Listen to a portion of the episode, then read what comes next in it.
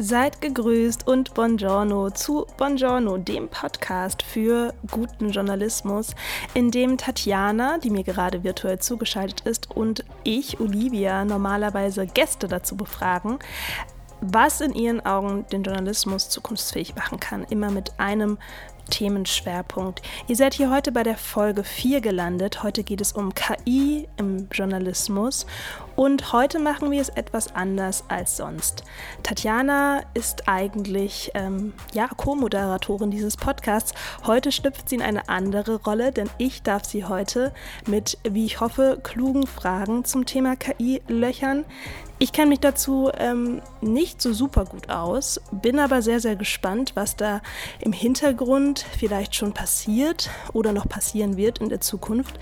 Tatjana ähm, blickt darauf aus einer anderen Perspektive, denn sie ist äh, Product Innovation Managerin äh, bei NTV, also der RTL-Gruppe angehörig, hat davor mal ein Trainee gemacht bei Gruner und Ja. Sophie vielleicht einmal ganz kurz zu ihrer Biografie und ich freue mich heute sehr, sehr auf diese Folge freue mich darauf, ja, neue Ansichten, äh, neuen Input, neue Insights zu erhalten und hoffe, dass es euch auch so geht.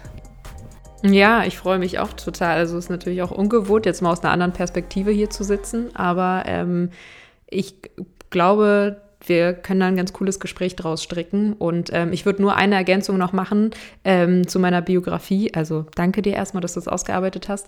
Ähm, aber äh, ich bin bei NTV digital im Speziellen. Also ich bin nicht beim Fernsehsender, sondern in der digitalen Produktentwicklung. Ähm, das sind bei uns unterschiedliche Teams, deswegen das wollte ich nochmal betonen. Aber genau, das gehört, ähm, NTV gehört zu RTL, deswegen bin ich bei RTL angestellt. So.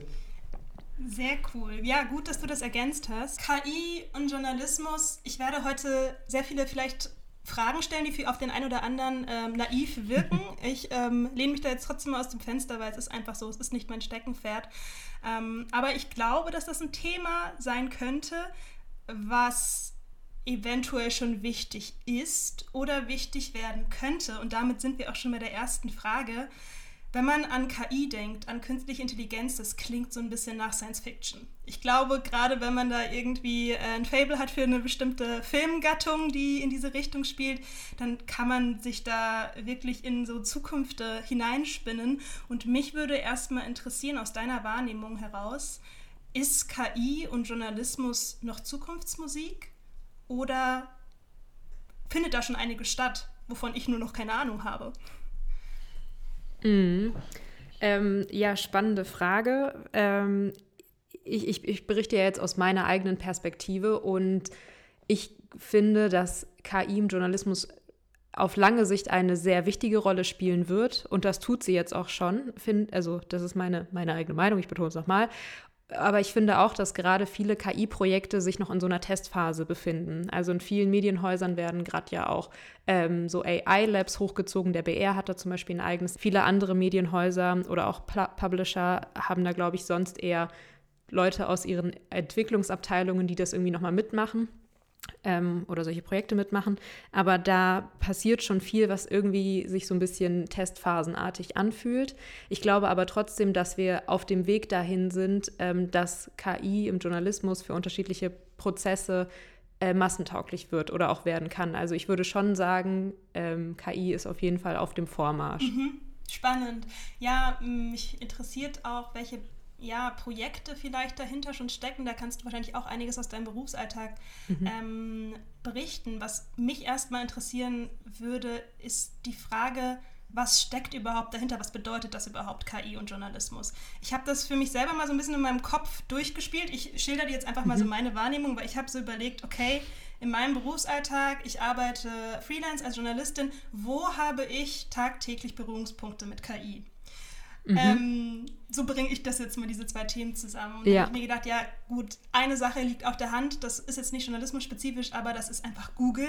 Ne? Google hat ja eben auch einen KI-basierten Suchalgorithmus, das ist glaube ich RankBrain, ähm, was zum Beispiel dabei hilft, Suchanfragen zu verstehen und passende Ergebnisse zu liefern, gerade wenn es um unbekannte Suchanfragen geht. Das habe ich mhm. natürlich im Vorfeld recherchiert, das ist nicht so, als ob ich das wusste.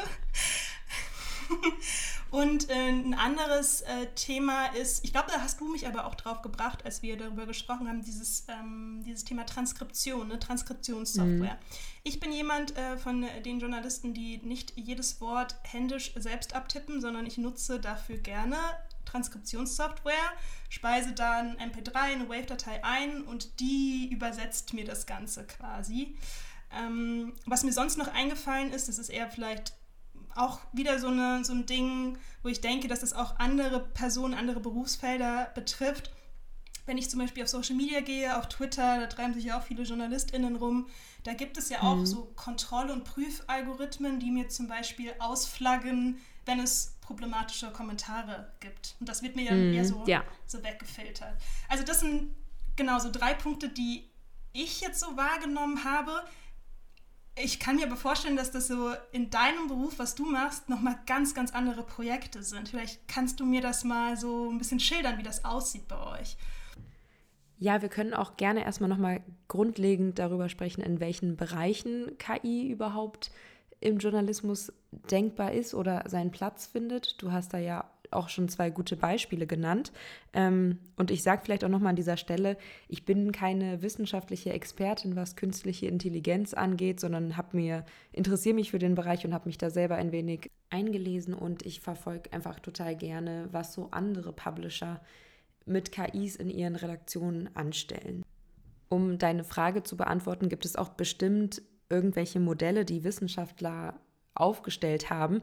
Ich würde jetzt aber trotzdem, weil wir jetzt hier so ein lockeres Gespräch haben, einfach mal aufzählen und ähm, erzählen, was für Bereiche mir so einfallen oder welchen, äh, welche mir begegnend sind, in denen KI bereits eingesetzt wird. Und ähm, ich glaube, der Bereich, der am ehesten auf der Hand liegt, ist ähm, der Produktionsprozess, also der redaktionelle Produktionsprozess, in dem künstliche Intelligenzen eben unterstützen können oder sogar eben Tätigkeiten auch vollständig ersetzen können. Und da fällt auch tatsächlich schon das rein, ähm, was du mit der Transkription genannt hast. Also wo früher händisch Texte transkribiert wurden, macht das eben heutzutage eine Software.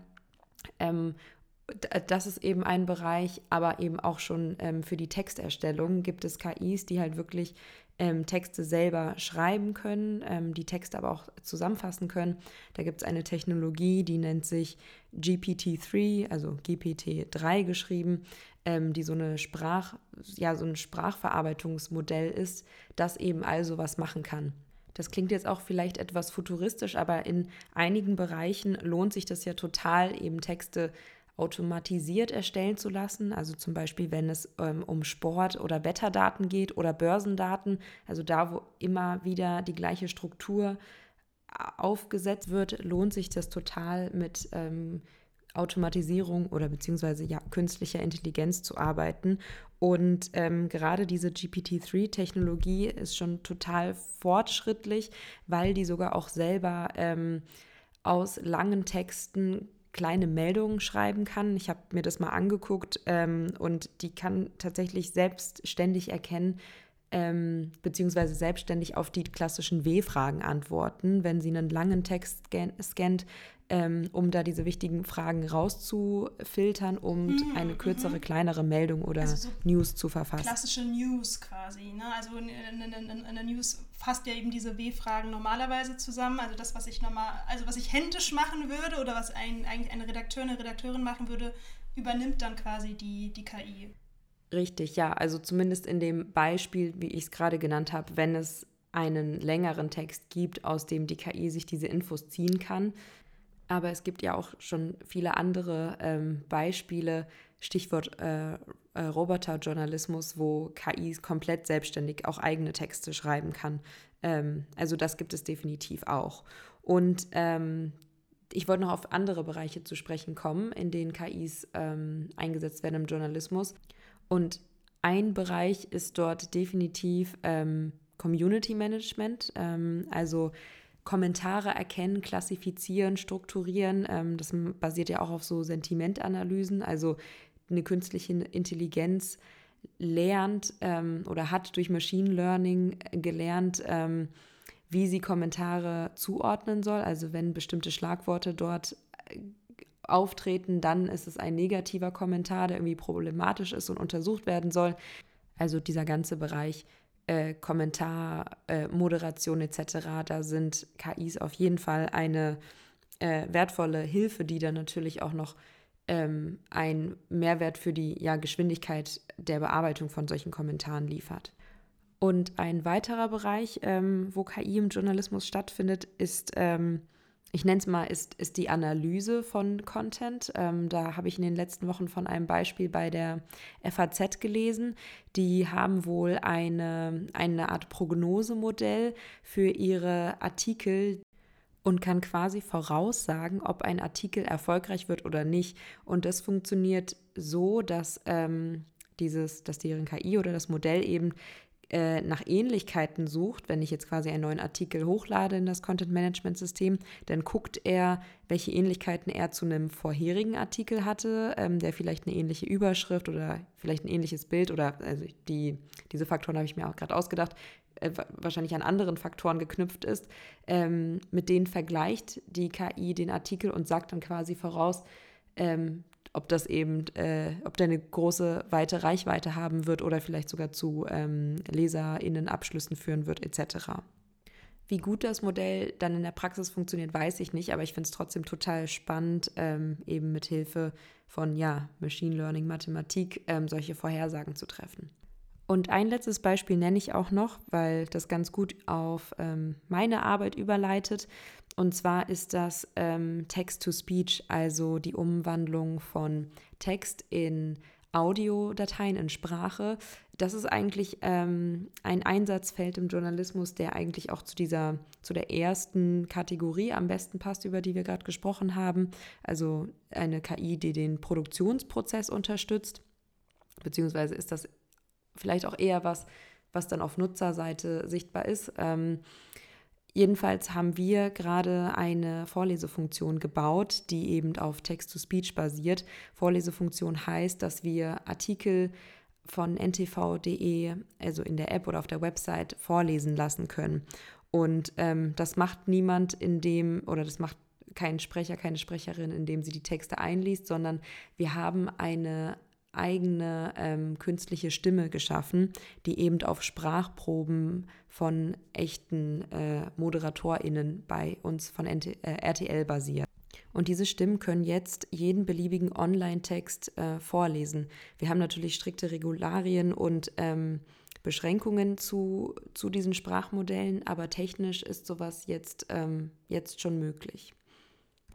Ich verlinke auch gerne in den Show Notes ähm, einen Hintergrund in eigener Sache Bericht, ähm, wo, wo quasi der ganze Projektverlauf auch nochmal skizziert ist und ähm, NTV bzw. RTL sich auch nochmal zur Verantwortung äußert für alle, die das interessiert.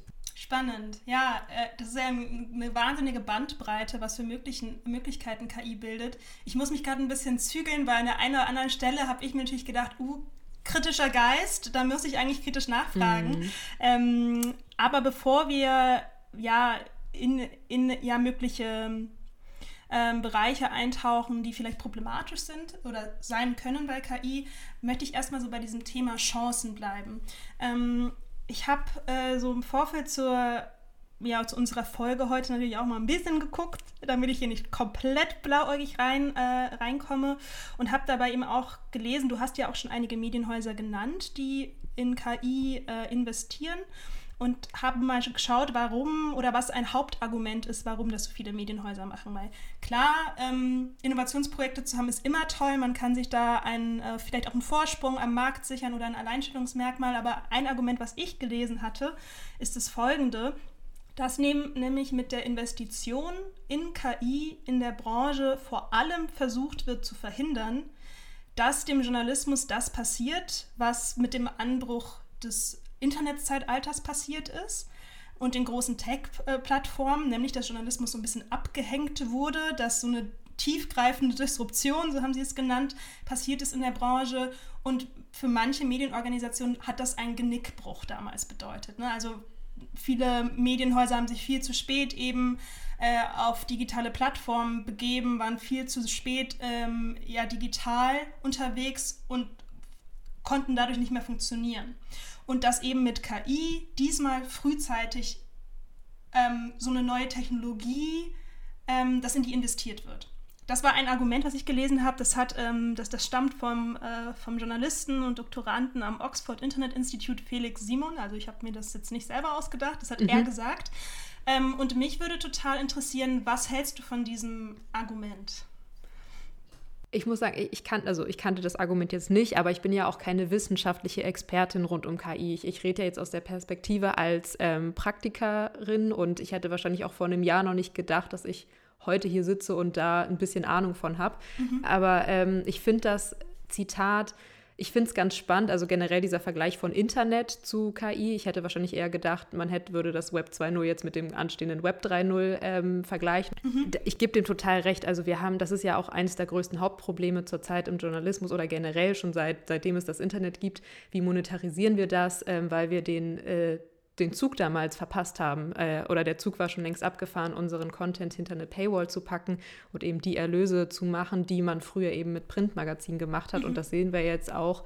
Viele ba bauen ja jetzt ja gerade Paywalls auf, die gut, also einige funktionieren gut, da sind der Spiegel und äh, die Zeit, äh, schreiben da, glaube ich, gerade sehr, sehr gute Zahlen, aber andere eben noch nicht und es ist halt, ähm, das ist halt ein Riesenproblem und da finde ich das, ähm, aus dem Aspekt finde ich es gut, dass man einsieht, wir haben das damals nicht gut gemacht, deswegen ähm, legen wir da jetzt so viel Wert drauf, aber ich denke, es ist unheimlich wichtig, dass man künstliche Intelligenz nicht zum Selbstzweck macht, sondern weil es den Journalismus wirklich besser macht. Und ähm, wenn man, wenn man das be betrachtet und wirklich, ähm, wirklich, wirklich die Tätigkeiten, die vorher ein Mensch routiniert gemacht hat, ähm, jetzt durch eine künstliche Intelligenz ersetzen kann, dann ist, glaube ich, eine KI immer die richtige Entscheidung.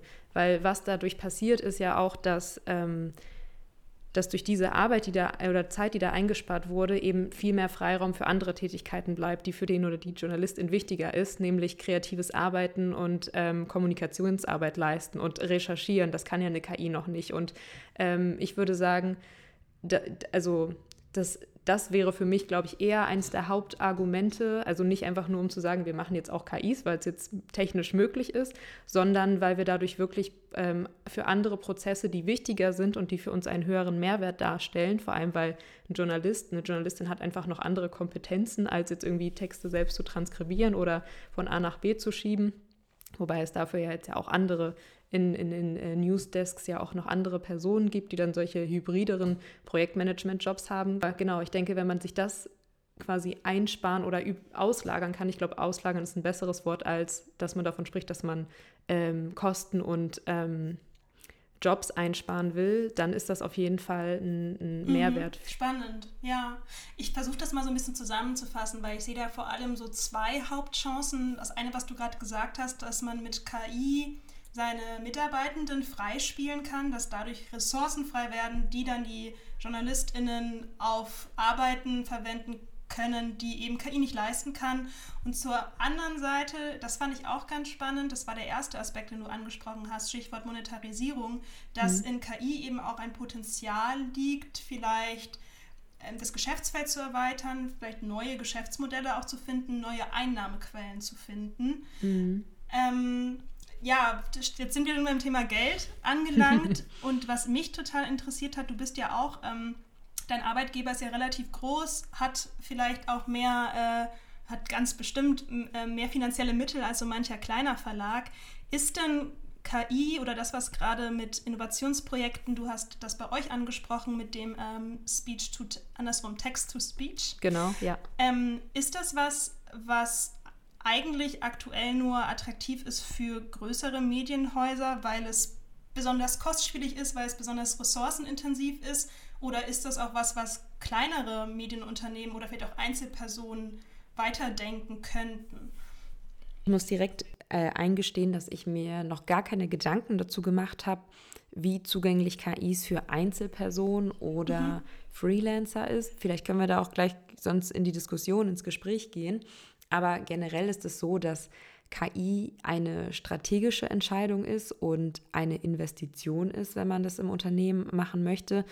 natürlich brauchst du erstmal Leute, die Interesse daran haben, auf operativer Ebene ähm, sich da, sich da einzu, äh, einzuarbeiten. Aber sobald das Commitment von einem Publisher, von einem Unternehmen gestellt wurde, dann ähm, muss das ja auch erstmal aufgebaut werden. Und dazu braucht man, wie gesagt, Ressourcen und Geld. Der BR hat da ja ein eigenes großes, oder ich weiß nicht, wie groß das ist, aber ein eigenes Team geschaffen mit Leuten, die sich eben damit auseinandersetzen, wie etwas entwickelt wird, ähm, die sich ähm, ethisch auch damit auseinandersetzen. Das ist ja auch ein, äh, ein großer Punkt ähm, dabei. Und äh, das macht man mhm. nicht einfach so, sondern das muss man ähm, langfristig bedenken. Aber dennoch sehe ich da auch Anknüpfungspunkte ähm, für kleinere Publisher, kleinere Medienhäuser.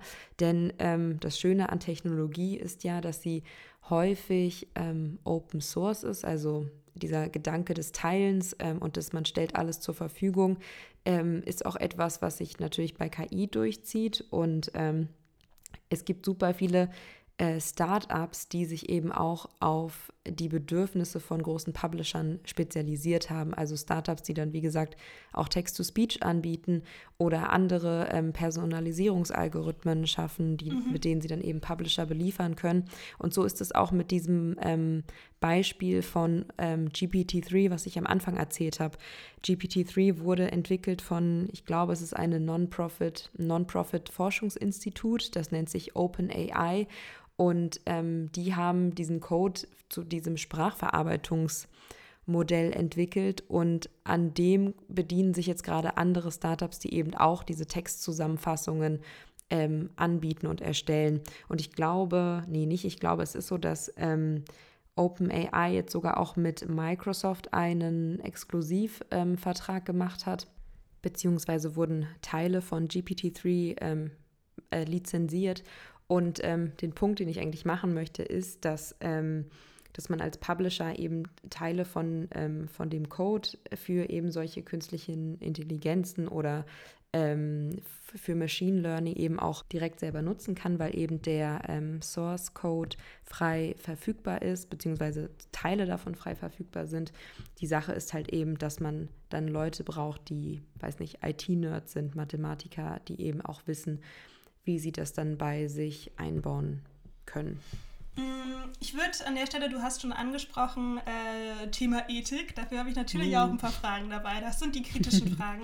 Was mhm. ich mir gerade gedacht habe, also deine Berufsbezeichnung beinhaltet ja auch das Wort Innovation. Wir haben jetzt auch das, mhm. Äh, das ja schon ein bisschen äh, gedroppt. Aber bitte lass, es mich, bitte lass es mich nicht definieren. Nee, nee, nee, nee, du musst es auch nicht definieren. Nur was ich mich gerade gefragt habe, ist, weil vieles, was wir jetzt gerade besprochen haben im Kontext von KI, ging zum Beispiel in die Richtung Automatisierung oder Prozesse vereinfachen, verschlanken, ähm, beschleunigen, mhm. was ja nicht unbedingt bedeutet, das Rad neu zu erfinden, wenn du verstehst, was ich meine.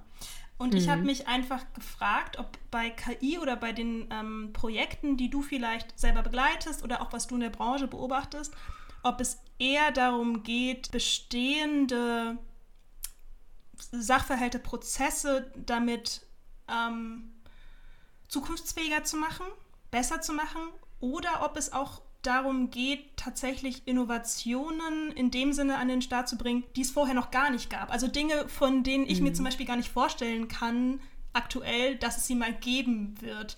Mhm. Ich hoffe, das war jetzt nicht zu kompliziert formuliert und du verstehst, ähm, ja, wie ich das meine. Ich, ich, ich, antworte mal so drauf, wie ich es verstehe, verstanden mhm. habe. Also ähm, Innovation ist tatsächlich äh, für mich ein sehr fluider Begriff und wird ja auch hoch und runter ähm, propagiert auf ganz vielen e verschiedenen Ebenen, in Jobtiteln wie bei mir, aber auch in jeder Branche, jeder Arbeitgeber spricht von Innovation, selbst wenn es um eine kleine neue Änderung geht und ähm, ist, glaube ich, auch alles berechtigt. Ähm, und ich glaube, äh, Natürlich, es, ist, es klingt erstmal nicht nach einer Innovation, wenn man sagt, man automatisiert etwas, was, was vorher per Hand gemacht wurde aber trotzdem, dadurch, dass es ist ja trotzdem was Neues und eine Erleichterung für einen Redakteur, wenn er jetzt selber nicht mehr transkribieren muss, sondern eine Software hat und vielleicht am Ende nur noch einen Quality-Check macht, ist das ja eine ein, enorme Arbeits- ähm, und Aufwandseinsparung. Und ähm, deswegen ich persönlich würde schon sagen, in dem Sinne ist das äh, für die redaktionellen Prozesse, die eben im Hintergrund laufen, auf jeden Fall eine Innovation. Mhm. Aber auch ähm, nach außen hin. Ich glaube, das ist dann eher das, was, äh, wenn es Nutzer und Nutzerinnen eben besser sehen und beobachten können, kommt so eine Innovation natürlich viel mehr an, wie bei uns jetzt eben in dem Fall mit der Vorlesefunktion. Ich glaube, die UserInnen wissen wahrscheinlich gar nicht, dass dahinter so eine KI überhaupt steckt. Die hören da eine Stimme, die Texte vorliest auf ntv.de, aber weiß vielleicht gar nicht, ähm, dass, das, dass diese Stimme von der KI geschaffen, ähm, geschaffen wurde. Das sind jetzt, glaube ich, zwei Beispiele, die irgendwie ganz schön zeigen, wie man Innovation mit KI denken kann. Aber ob man das jetzt unbedingt als Innovation jeder für sich so definieren muss, ist natürlich eine andere Frage. Frage ähm, oder für jeden Definitionssache dann eben. Aber ähm, mhm.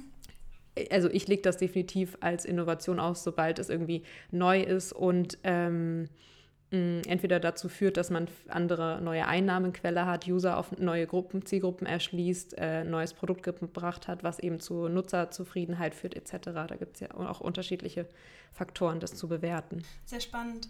Ähm, Hintergrund meiner Frage war mhm. folgender. Ich wollte, glaube ich, vor allem mal heraushören von jemandem, der mehr Ahnung hat äh, als ich, äh, welche Potenziale in KI stecken. Also vielleicht das Beispiel, ähm, bevor das Auto erfunden wurde, da gibt es so eine Anekdote zu. Vielleicht gebe ich die jetzt auch nicht so gut weiter, wie sie eigentlich ist. Also bevor das Auto erfunden wurde, hätte man die Leute gefragt, ähm, was sie sich wünschen in Sachen Fortbewegung, hätten sie gesagt, Pferde, die schneller rennen. Mhm. Ähm, dann kam das Auto und das Auto hat ja, ne, wir gucken heute vor die Tür, ist hier jemand auf dem Pferd unterwegs? Ja, Leute, die irgendwie Reiten als Hobby haben, aber mhm. auf der Autobahn reiten Menschen nicht auf Pferden. Ja. Also im Sinne von Potenzial, ähm, da wollte ich einfach mal so ein bisschen heraushören, hat KI diese Power durch, ja, in, innerhalb von Innovationsprozessen Prozesse so zu erweitern oder zu verändern oder neue Prozesse ins Leben zu rufen, dass so eine disruptive mm. Power entsteht und manche Sachen, die wir in drei, vier Jahren sehen, komplett anders funktionieren, als sie bisher der Fall sind. Oh, jetzt wird es philosophisch. Ja, wir driften ein bisschen ab vielleicht. Ähm, ich, ich fand das irgendwie einen spannenden äh, Gedanken. Ich habe da jetzt auch keine finale Antwort drauf, aber ich wollte sie einfach mal so ein bisschen mit dir diskutieren, wo wir eh Ja, finde ich gut. Also ja, oder vielleicht sagen wir auch nochmal, wir sind beide keine äh, wissenschaftlichen ExpertInnen auf dem Gebiet, sondern diskutieren hier einfach nur als zwei Freundinnen aus der Branche ähm, mhm. über künstliche Intelligenz im Journalismus.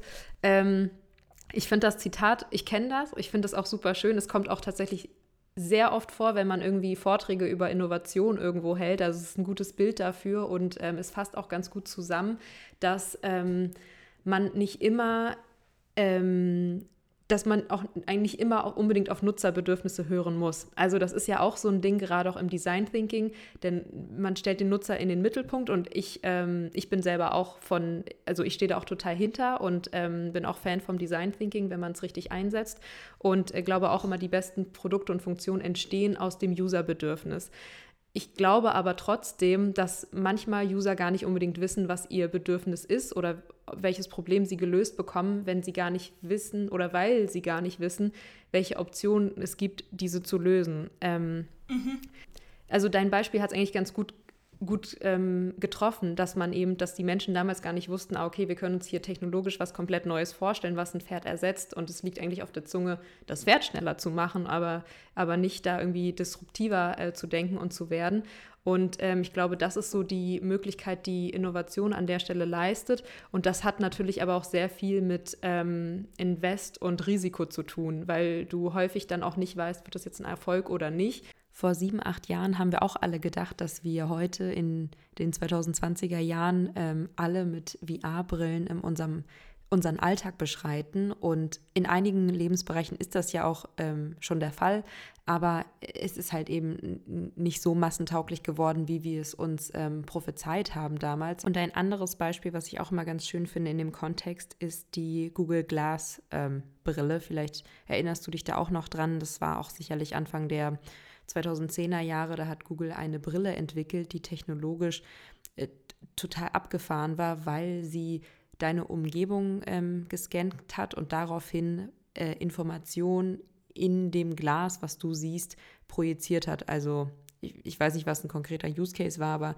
ähm, ich, ich stelle mir vor, dass wenn ich zum Beispiel einen bestimmten Weg das erste Mal gehe, dass mir dann die Brille die Pfeile auf den Boden projiziert, aber nur ich das quasi sehen kann, so wie, also quasi Augmented Reality mäßig in der Brille, die ich trage. Mhm. Und die Brille ist total gefloppt, ein absoluter äh, Witz, würde man sogar, glaube ich, sagen. Ähm, also sie hat es nicht zum Erfolg gebracht, war auch viel zu überteuert und eben auch aus ethischer Sicht problematisch, weil sie permanent ähm, deine Umgebung mitgefilmt hat. Das sind so Beispiele für Innovation, dass, ähm, dass sie technologisch zwar total ausgereift sind und total beeindruckend sind, aber die Zeit noch nicht gekommen ist dafür, dass, ähm, dass sie NutzerInnen Akzeptanz finden. Und das finde ich eigentlich ganz spannend, wenn man im Innovationsbereich denkt. Mm, definitiv. Vor allem, wenn man sich jetzt mal überlegt, äh, dass äh, VR-Brillen, zwar hat nicht jeder Mensch eine VR-Brille, aber so ein bisschen so dieser Gedanke von wegen, ich setze mir etwas auf die Nase, etwas Brillenähnliches und ähm,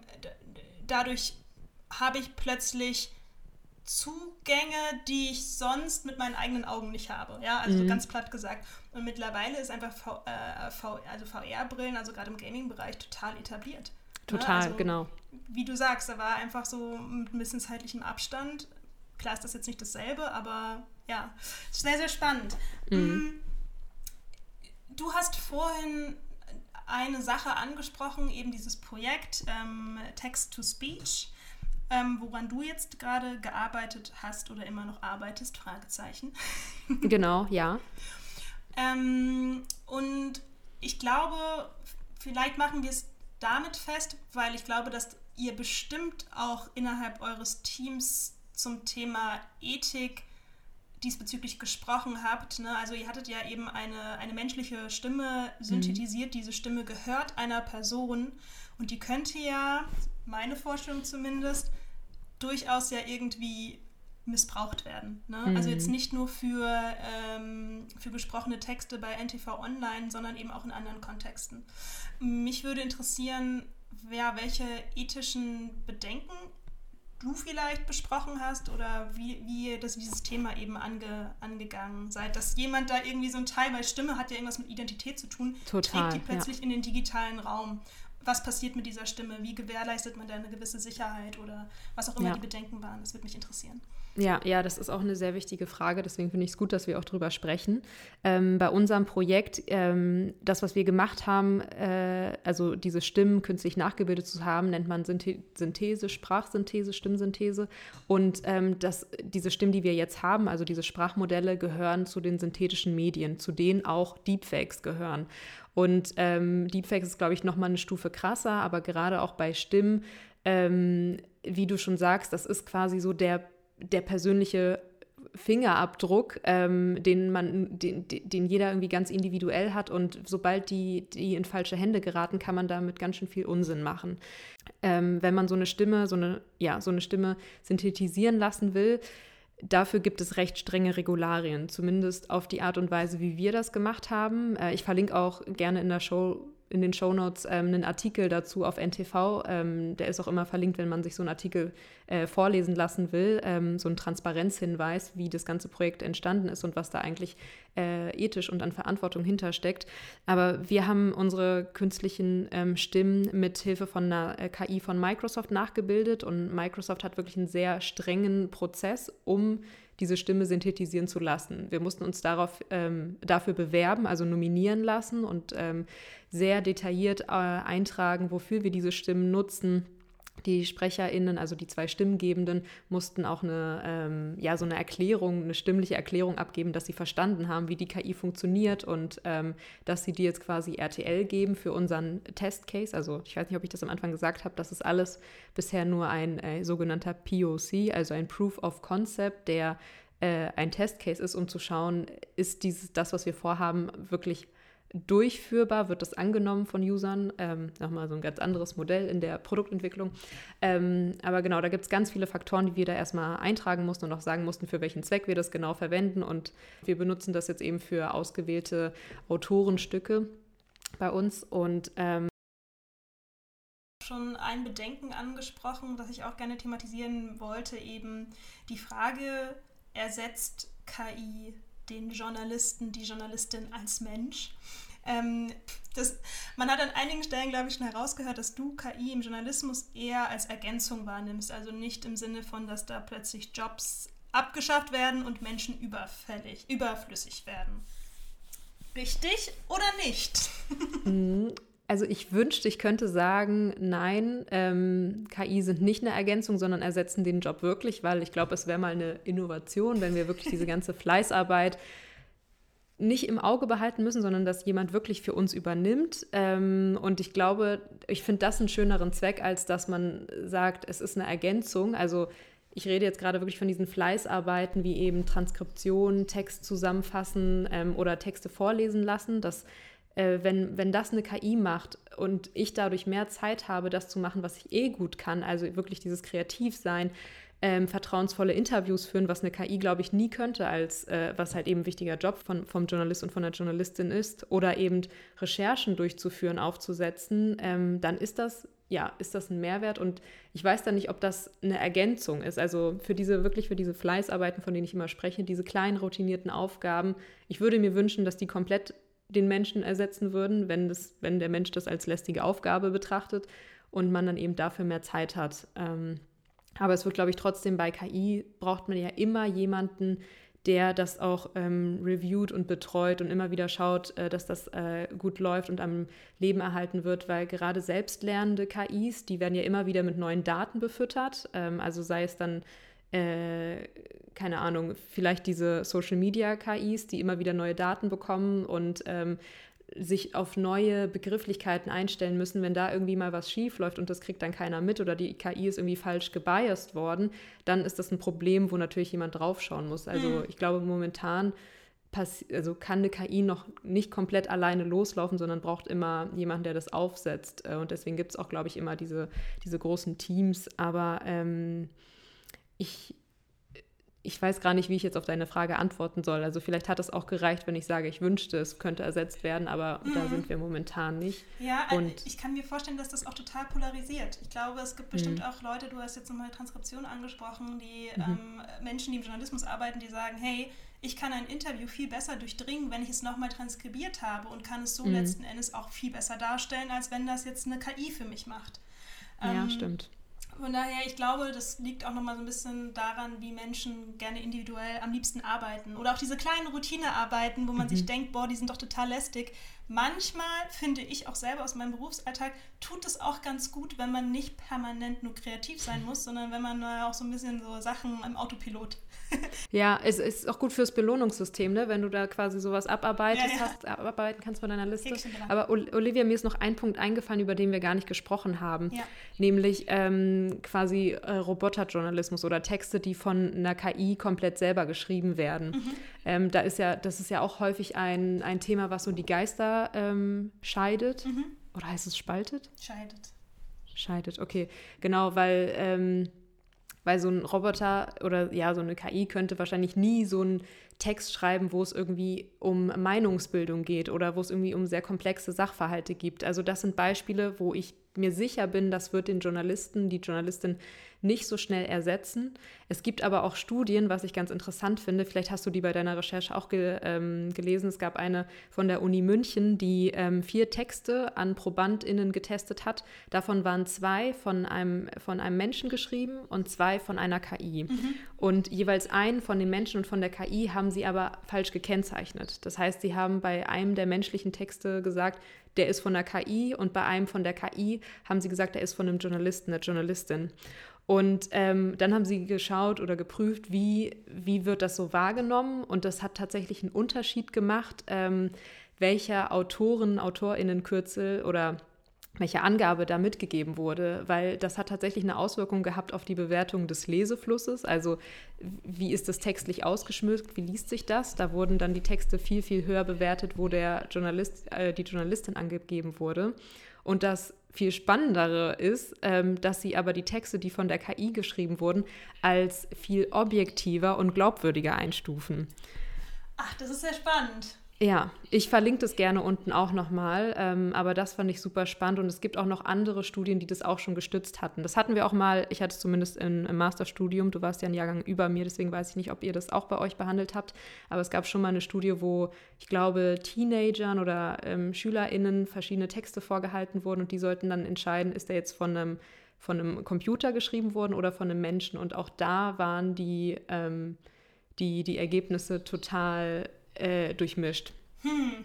Mhm. Jetzt ist halt die Frage, ist das bedenklich oder ist das eine positive Entwicklung?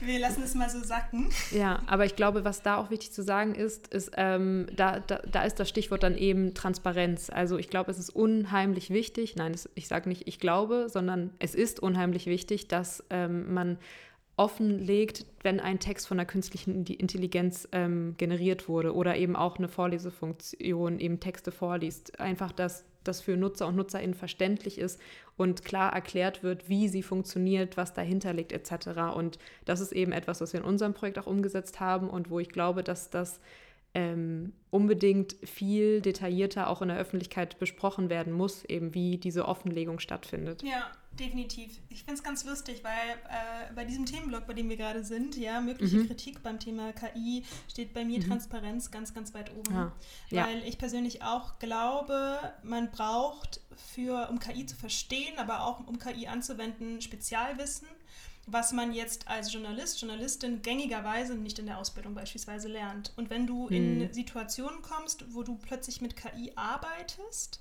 aber die Prinzipien dahinter nicht verstehst oder eben auch aus der Nutzerperspektive heraus, wie du gesagt hast, du liest plötzlich Texte, du siehst Videos, du siehst Fotos und weißt nicht, dass dahinter KI steckt. Es gibt ja diese mhm. Seite, das kennst du bestimmt auch, thispersondoesnotexist.com, mhm. wo man einfach Gesichter, wo einem jedes Mal, wenn man die Seite aufruft, ein Gesicht gezeigt wird, das äh, von KI stammt das einfach mhm. keine reale Person darstellt. Ich verlinke das auch mhm. mal unten in den Show Notes, mhm. weil ja. das so unfassbar realistisch ist. Ähm, mhm.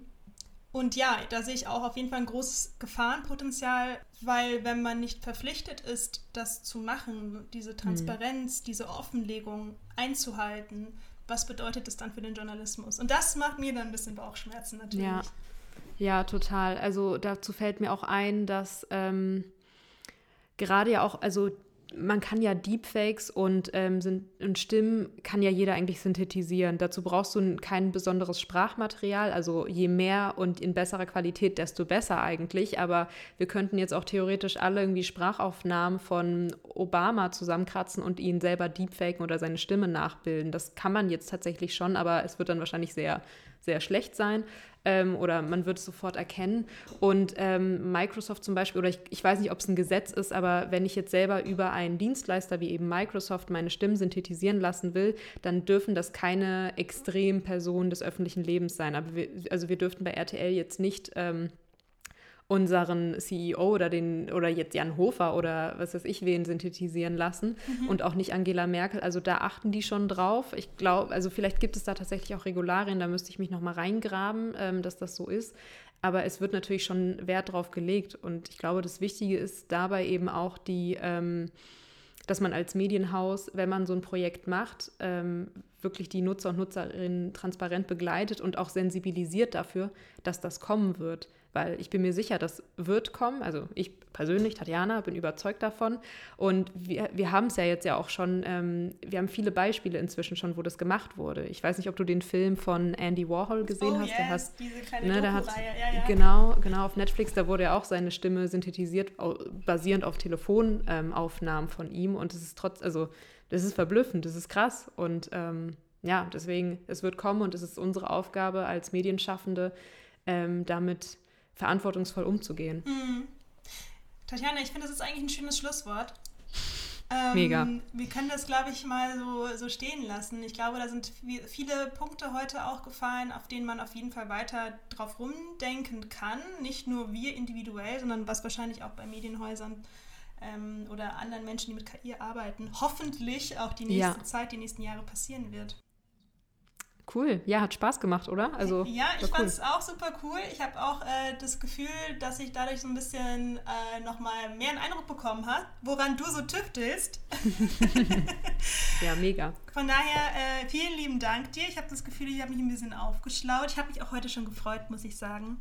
Weil es gibt ja dieses Zitat, dass man am meisten lernt, wenn man nicht the, the smartest person in the room ist. Mhm. Mhm. Ähm, so habe ich mich heute auch gefühlt. Vielen Dank dafür. ja, ich danke dir für die klugen Fragen. Mega. Also ja, sehr schön. Danke dir.